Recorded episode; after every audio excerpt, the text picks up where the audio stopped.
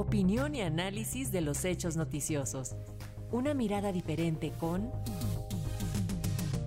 Felipe León López. Y respecto a la defensa de la soberanía nacional en el marco de las intenciones de algunos legisladores republicanos de Estados Unidos de mandar a las tropas a combatir a los cárteles mexicanos, nos comenta esta tarde Felipe León, a quien saludamos con gusto. Felipe, te escuchamos. Buenas tardes.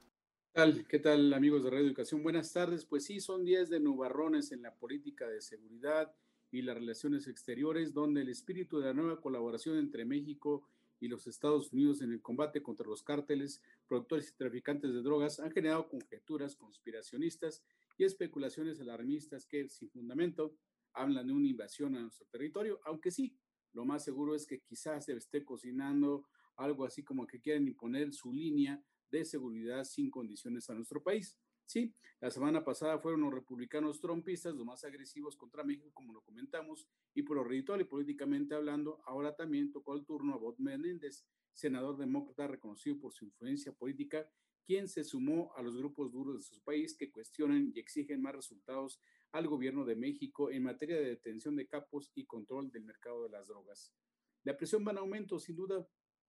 porque como dijimos, el alto consumo de fentanilo ya es un tema de seguridad nacional para ese país, un informe de seguridad del 2023 elaborado por las principales agencias estadounidenses de inteligencia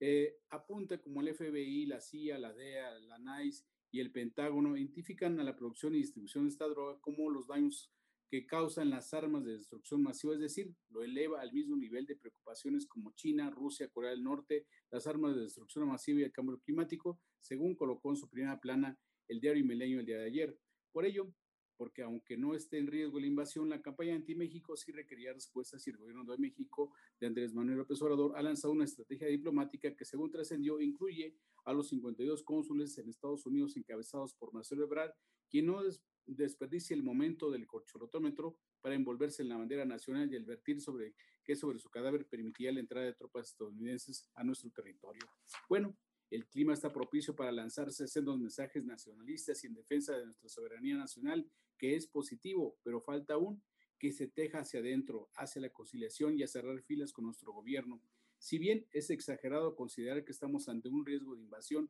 como las sufridas en 1846 y 1948, que se consuma un golpe de Estado blando como rezan algunos o que las fuerzas del fascismo internacional terminen por doblegar a millones de compatriotas, en este momento en que la cuarta transformación se desvive por presumir la inversión extranjera directa, los beneficios de la prosperidad de los tratados comerciales, todo lo anterior pues queda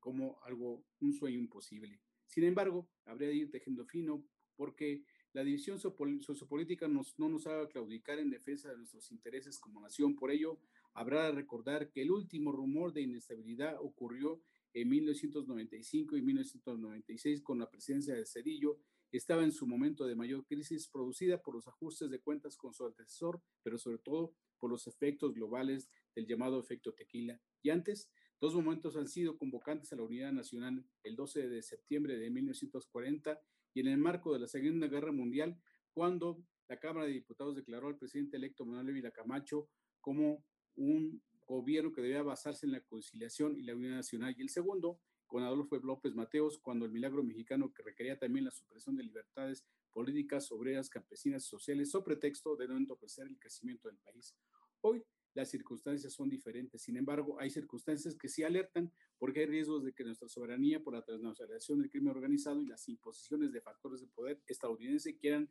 para México sobre pretexto del combate a los cárteles del narcotráfico. Amigos de Radio Educación, a unos días de la celebración del 18 de marzo, cuando se dé un acto político cargado mensajes